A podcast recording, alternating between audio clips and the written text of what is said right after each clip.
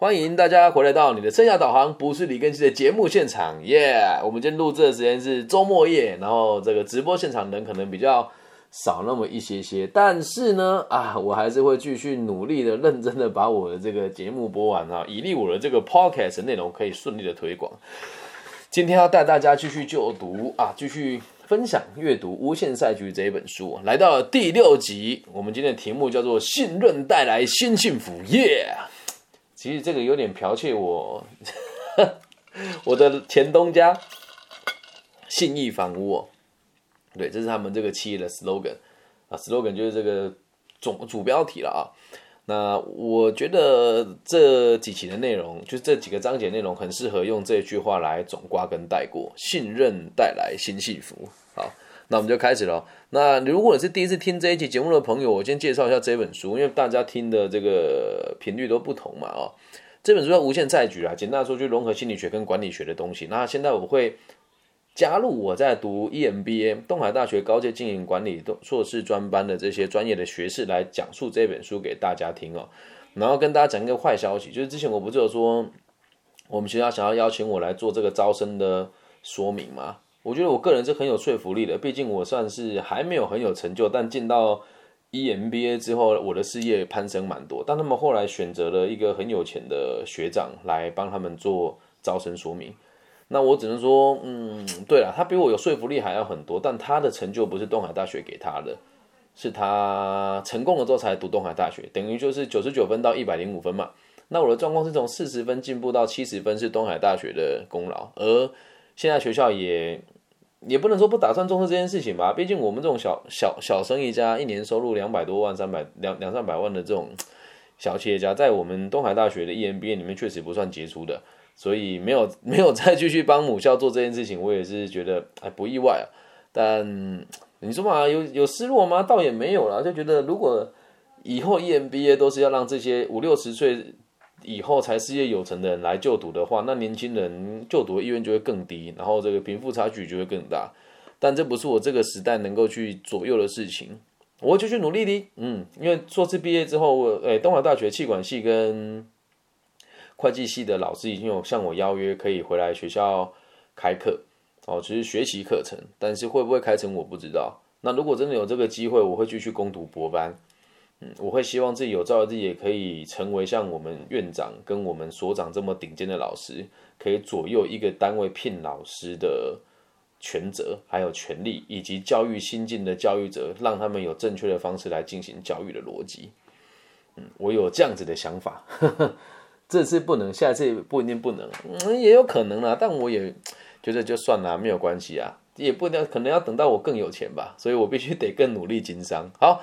那我们继续往下看了。我们现在所看到一切的管理模式哦，我们现在所看到一切的这个商业的管理模式哦，都是建立在一个不信任的基础之上。现在讲两个名词给大家听哦，KPI 啊，三个名词，KPI、OKR 跟平衡计分卡，都是认为我的员工很笨很傻，我要把东西讲得很清楚，让他听，让他知道我们的愿景是什么，他们才会认真来做事情哦。其实这样过度放大目标的重要性呢，会忘记原本该有的道德啦，会忘记原本还该有的道德的重要，好像就是这个目标的达到大于所有道德的一切。因此哦，久了就会严，就会有产生大量的不必要的这个文文，这个所谓的这个文书作业哈。这有打工过的朋友都会知道一件事情，很神奇啊。就像我以前在酷盛时冰淇淋上班的时候，寄来了一个东西叫战报，反正就是每个礼拜啊，或是每两个礼拜就会出一个我们所有人的这个每个店的业绩，要我们这边自相残杀。对，就是老板养你们这群老鼠，那些老鼠就要认真做。A 老鼠窝做的比 B 老鼠窝多，B 老鼠窝应该要跟 A 老鼠窝多多学习，就这种概念。然后你要去那边签名，签名就代表你看了，但你要知道一件事，你签你真的有看吗？没有啊？为什么？我认为我的员工不会看，所以我要你自己签名表示你看过了。这个逻辑很有趣吧？可是你说这件事情，你签了代表你有看吗？百分之九十九点九的人都是签了，你不会看嘛？然后这时候就会产出现这种大量的文书作业啊，懂吗？就是我不信任你，所以我要你做出很多报告来，就就很神奇。然后做报告还有一个目的是要分来来分辨彼此的这个责任哦，就是要互相甩锅嘛。那现在组织内部就会开始有所谓的这个竞争的状况啊。什么叫竞争的状况呢？就是嗯，比如说了哦，你是一个主管啊，然后呢，你的团队要加班，但是加班的加班之后，你的整个这个你个人的考绩的这个成绩会变差，那你会怎么做？啊，来重复一次哦。你是一名主管啊，你今天所带的团队要加班，但是你加班的时间会影响到你的考绩，那请问你会怎么做？哦啊，你不要跟我说我很理想化，说你讲的那么容易啊，那如果企业那么容易，就给你开就好了。来听我讲完哦，你让我解释一下好，正常人来讲呢，都会选择克扣加班费。你以为我要跟你讲说什么？哦，我们应该要有爱，相信员工，别傻了，员工我是来混日子的。懂吗？员工也是来混日子啊！我说现在这个状况，大部分的企业都是这个逻辑啊。啊，就以台湾来讲好了，这个微软在台湾，太多人在微软待过行政，也在外面乱吹啊。我没有讲哪些老师啊，现在我们这个圈子就很多哦。我以前待过微软，你又不是软体部门的，你就是个文书作业的助理而已啊。好，那这这为什么要特别去提的原因，是因为。我们都会有品牌迷失嘛，然后你会发现这些在微软工作的人，或是这些在外面号称说自己在大企业，然后怎么诶做过多大专案的人啊？你你说他当然那边他会热爱他的工作吗？我倒不认为。这时候老师你自打自打脸呢？那你在这个全世界最大的鞋厂说你工作快乐吗？当然是不快乐啊！帮我离职干嘛？当然是不快乐啊！好，那我要讲现在是真实的发生状况是什么？如果你是主管，你选择克扣你的员工的加班费啊，你会怎么跟你员工解释呢？你会说：“哎，伙伴，兄弟啊，啊，这是常态啊，或者是我也逼不得已啊，啊，你还那么年轻啊，没有家庭，我要养家，你多吃一点苦。”这种话有没有听了就很耳熟，对吧？还有说：“哎，我也是逼不得已，这是高层要求的，我也不想这么做啊。”哦，还有哦，不好意思，我真的没有选择啊。如果这个月考绩不过，我就会被扣薪水，怎么样？哎。这不是你的问题吧？啊，这不是大家问题，是你的问题吧？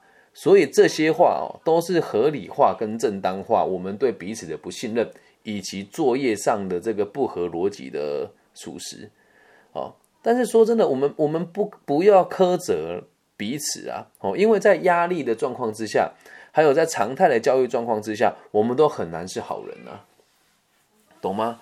我们不要苛责彼此，不要去怪罪人家，不要去说你的主管很烂，不要这么说。因为在压力还有现在台湾的常态教育之下，我们很难当好人呐。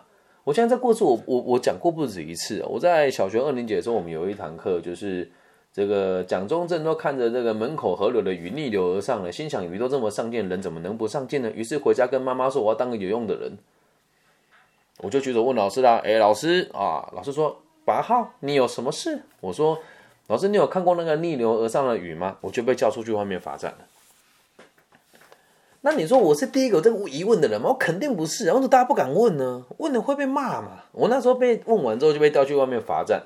我那时候好矮，好好矮，好矮，好矮小，就看着那个走廊的那个女儿墙，你知道，就是走廊上面那个围墙上面有个洞嘛。我就现在那个洞大概只到我的肚子这个高度。可是当我还是小孩子的时候，我就通过那个洞看着天上的云在飘。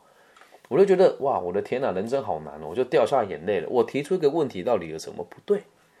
所以我在那时候就下定决心了，我觉得不对，我就要问。所以接下来的几年当中，我的小学老师对我的印象都很差。但是我很庆幸，我的我的童年有这些老师的敌的的的这个攻击跟否定，还有我高中老师对我这个权威体制的教育，更让我笃定了我不想要当一个常态教育体制之下的一个没有自我思考能力的人。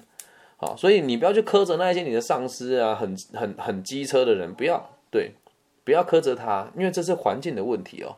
所以以业务工作来说，我们再回到今天节目现场，如果今天我们做的是业务工作，那我们就是要为了达到业绩而不择手段啊。我知道讲这句话，很多人会觉得，哎，你在丑化业务工作吗？没有，没有，没有，这个是实话。你要达到目标，你必须得不择手段嘛。那讲师界其实也一样啊，讲师界其实也一样啊。我也因为这样子而树敌无数啊，但是我始始终哦都没有跳过那一条逾越的界限。哪一条界限啊？来听清楚了，我们做这种生涯规划老师哦，就是学校老师说我就算。你有看过很多很四流的老师，不好意思讲话就这么直接啊。什么叫四流？上课放 PPT 的啦，然后不停的吹嘘自己的收入有多高的啦，啊，又或者是这个做交叉行销的啊，或者是这个花钱买广告，然后自己不读书的这一群人哦。你会你会觉得很奇怪，为什么那么多老师讲那么差，他还有课可以讲哦？这个有些人呢，他会主动回馈给承办人员金钱，还有某些交换的条件。这个事情在学界，你你说不常见嘛？就像我们常常在这个高中嘛，高中老师会请学长回来演讲，那请回来的是有成就的，是有思想能力的，还是跟老师私交甚笃的那一群人？回来可以跟他拍个照，哦，这我教出来的高材生，理解吗？但是我当我当然知道我要怎么做可以得到更多的邀约，可是我从来都没有做件做这件事，什么事情？跟学校老师过从甚密，或者是贿赂学校的承办人员，而这个事情很多人都会做，我亲眼目睹过。我当时如果没有看到这一幕，我也不相信某个学校的这个男承办老师啊，因为他后来跟我，他很认同我的想法，所以就让我跟他做了很多专案。原本这个专案是跟另外一个老师合作，那个老师就当着我的面送他一大盒乐高，这乐高不便宜哦。然后就跟他讲，我也在现场说哦没有啦，就想说儿童节送个礼物给你的小朋友。玩呐，然后这个以后工作还有很多让你照顾的地方。他直接在我面前这样讲话，而最有趣的是，那个老师还算耿直。那个老师说啊，这个礼物太贵重了，我不能收。但我看得出来，这不是第一次有这样子的行为。所以，当每个人都不择手段的时候，你要维持一股清流就很困难呐。我就是那一股清流。刚刚不是有人问吗？说在上一集的，哎，在刚刚的直播内容，有人问说。要一边做教育还一边赚钱，真的很困难，真的很难，因为你要维持那条道德的底线。我是教育者，我不是讲师，我是教育者，我不是讲师，所以我不能越过那一条道德的底线嘛。所以说真的啦，如果你今天讲完课之后把钱捐给学校或是社团使用，那倒无所谓，我就会做这样子的事情啊。我相信有很多学生组织也在我这个习惯，对，呃，比如说像某一些学校，他不会要我回捐嘛，因为这这样很像我对其他老师就是看不起其他人一样，所以。呃，不要讲哪一间学校啦，就是有一些学校会长期的骗我去授课。好，那我这个同学在听，你也不要觉得难过，或者是觉得我消费你，因为我没有讲你的名字嘛。我会知道有一些同学是有家归不得的，或者是家根本就不在的，我就会花更多时间跟金钱在他身上。嗯，这个是我们能做的。你要回馈的是给这个社会，而不是给那个给你资源的人呐。那当然，跟我配合好的老师，我也都会在我的合理范围以内协助你做结案报告。又或者是你有想要购买什么东西的时候，让我知道，我可以提供更低的价格给你，这样子就很合理啊。我跟你交朋友，我没有送礼物给你啊，啊，比如说你要买房子，我就可以介绍房屋中介给你，然后中介费我们不抽啊。或者是你要买这个名车，我就可以介绍德国欧马这个车子给你啊，我们的这个我的中介费我就不收啊。又或者是你的手机有需要包膜，小豪包膜台中旗舰店的老板 就会跟我讲说。我做面子给你了，你的朋友来哦，只要你一句话，我就不收钱啊。但当然不行啊，我会说你还是要打折。就是还有那个，比如说你想要喝羊奶、羊色鲜乳，老板也会叫啊，你要喜欢我就给你折扣。这样子的互相合作，我觉得是可以的哦。但老实讲，如果有一些人就更邪恶，他会跟学校老师维持好关系哦，然后跟这个学校老师讲说，呃，那你以后这个专案就由我来承包。那承包到什么地步？他承包下来之后。我必须得说了，你如果说是培训老师，我觉得倒无所谓。什么叫叫他再去找其他老师来，然后他要赚中间的差价，嗯，很神奇吧？但你会说，那你没有做这件事情吗？我说真的，我也会跟这些公司合作，但还是那一句话，我也觉得这个钱给他们扣是合理的。为什么？人家帮你做前面的行政单位嘛，行政的事情嘛。但是如果学校老师已经知道我李根熙是谁，你还要叫你的学生，学生跟你讲说我想要聘李根熙，你要叫你的学生。去透过 A 公司来聘我，那我觉得有点就说不过去了。这都是真实发生的事哦，所以要先知道，呃，要先知道这个事情哦，就是道德的底线，或者是这个为了目标不择手段，我们还是可以维持我们的道德的基础认知哦。所以我是从来没有越过那一条线的。但说真的，现在在线上市占率跟我一样高的老师，可以自己观察啦。那我市占率高，还有一点是我没有，你会发现我我配合的单位非常多，没有被某个单位突然延揽下来的原因，是因为。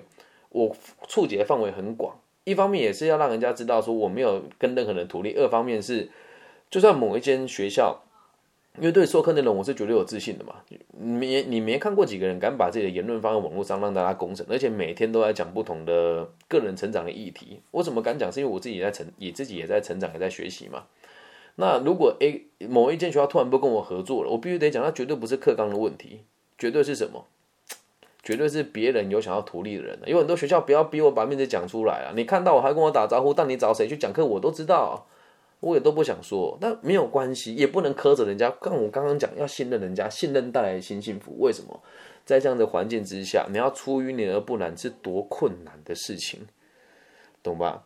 所以有些老师他就会节外生枝啊，杜撰黑函攻击同行啊，然后有些老师就结党营私，一群一群在一起啊，然后甚至是会跟行政的老师这个打好关系嘛，或者是跟这个菜鸟新进的老师做抽成的动作。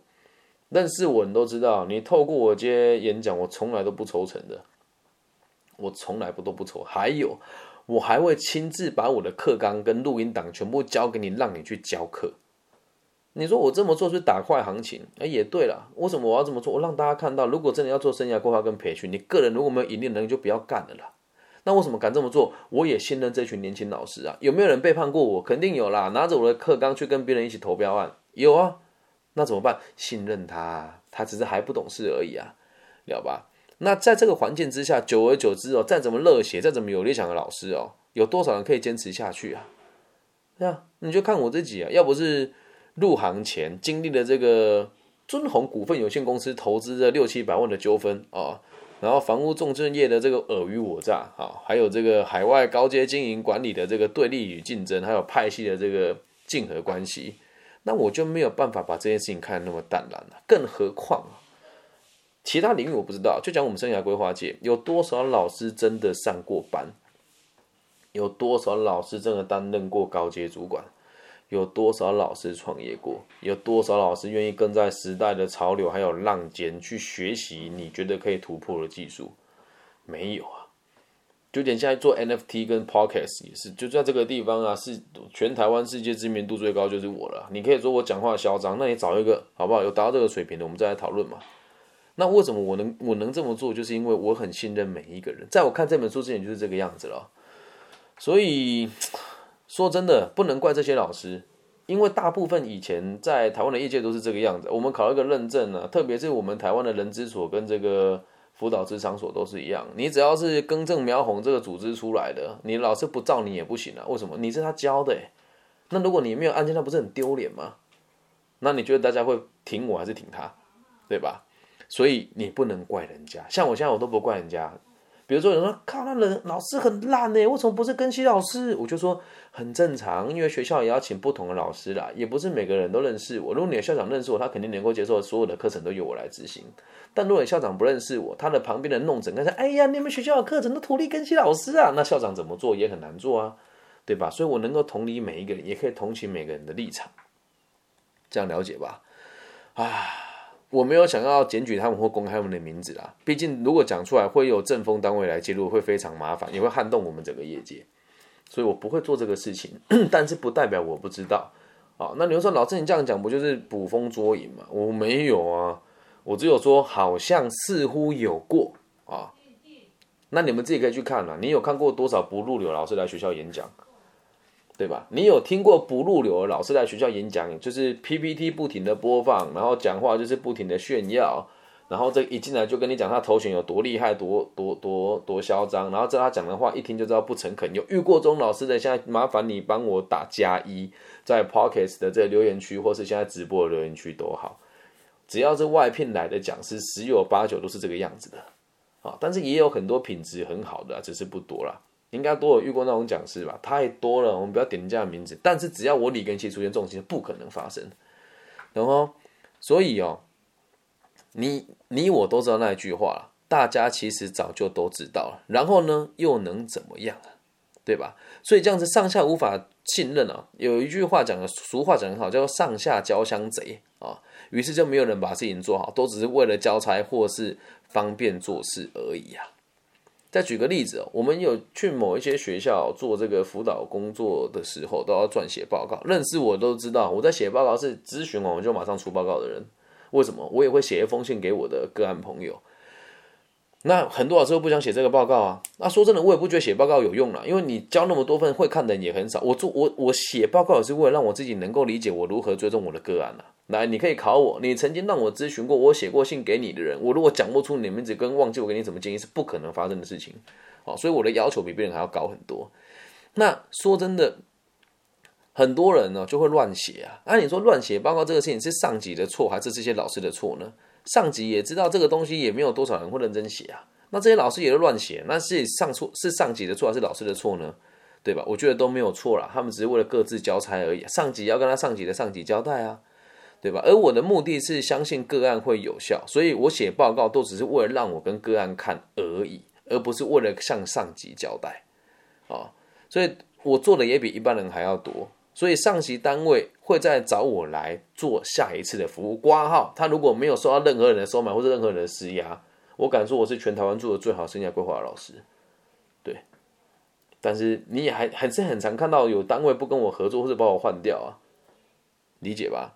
因此哦，在执行制度上啊，大家都没有共识哦，导致这样的制度一再发生，重复的发生。如果我们能够多一点信任，多一点给彼此的交代。那为什么那就没有必要写报告啦，对不对？如果每如果你跟我你是长官呢，我知道这里现在也有长官在看。如果你是长官，然后你跟我合作过那么多次，你看到所有的民众给我的正向的回馈，那你还会要我写报告吗？肯定不会啊！你会要民众交心得吗？但如果现在改成叫民众写心得，一般老师受得了吗？对吧？所以呀，没有那么简单。但是在我的脑子里面，跟我的未来的蓝图，我相信只要我愿意做，它就会达到。我认为只要我肯努力，它就会变得那么简单了。在高道德的标准之下，我们的获利其实才会延续啊。就像我的频道一样，我对我的节目的产出的要求其实很高，每天播，而内容我都要做气化啊。现在我开始做气化了。那高道德的标准要求之下，你才会真的长期的获利。你就会发现，大家会照你的逻辑做事哦。现在愿意支持我的人越来越多了。那等到我的营业额足以支撑起一家企业的时候，我就会开始转行当经纪人，或者是这个培训老师的平台，又或者是协助更多有志青年来开立频道，上架到 NFT 上面来尝试在下一个时代浪尖上赚钱。可是前提是要有越来越多人愿意支持我。啊，那我有说过，如果你想要赞助我，或是给我什么样子的回馈，你私讯我，我有各种不同的管道，可以让大家用不同的方式来赞助我跟认同我这个节目。所以哦，请大家相信这个世界还是良善的，我会继续以身作则下去哦。如果你觉得我太理想了啊，那请你告诉我，我是我的不切实际实际的点在什么地方，我会愿意跟大家讨论。那如果你听完之后觉得我，我这样子说，跟我这样子做是有未来性的，是可以期待的，是可以继续用这么高道德标准，用这么自以为是又出淤泥而不而不染的想法继续经营下去。我就希望你在你自己的领域里面也要记得这件事情。信任带来新幸福，不要去猜疑每一个人，也不要去抱怨每一个现在苛责你的人或者刁难你的人，因为在这个体制之下，本来就很难让大家维持高道德标准。我今年三十三岁啊，我觉得我的事业还没到巅峰，我会继续用这样子的标准要求我自己，不贪渎，不结党营私，以利益他人为第一目标。如果我能够做大，就代表这我的逻辑是可以被采纳的。但如果我一直没有做大的话，就可能要修正一下自己的做法。但是本质上，我也没有想要把自己做的太规模化，我只想着，就算我没什么名气也没有关系，能够被我改变的人越来越多就好了。那至于能不能企业化，我觉得那倒未必。等 NFT 推广成立之后，然后接下来跟网易云的合作，如果又能够延续下去，我认为我要做成小企业的这个逻辑，就是指日可待的事情了，好吗？以上就是这集全部的内容喽。信任带来新幸福，希望你可以信任每一个人，然后也希望你知道，我们现在所有的管理的基础的方式都是。建立在于不信任彼此的，那也要请大家持续用高道德的标准来要求你自己，请不要用这种约定成熟的角度来看待你的人生。比方说，大家都这样，大家都烂，你要跟着烂吗？对吧？很多人都说，哎，你们剩下规划界老师都在都在骗人啊，都是这个满嘴跑火车啊。人家这么讲，我都说对你讲的太对了，真的，这个老师都是这样，但我不是啊。但我不是啊，理解吗？用高道德跟高标准的要求自己，你的人生一定不会过得太差。以上就是这集全部的内容了，希望大家喜欢。如果你也喜欢的话，就帮分享、按赞、加订阅。大陆区的朋友可以直接在网易云频道留言，或者是私讯给我。如果想要加我微信号，我的微信号是 B 五幺五二零零幺啊。最近有越来越多不同省份的朋友说要帮我成立粉丝后援会啦，哈，我会继续努力下去的。那如果是其他地区的朋友，请你们用厂商使用的这个搜寻引擎搜寻我的名字，就可以找到我的我的这个节目的内容，还有我个人的资讯。我叫李更新，行不改名，坐不改姓，木子李，甲乙丙丁戊己庚辛的庚，然后王羲之的羲。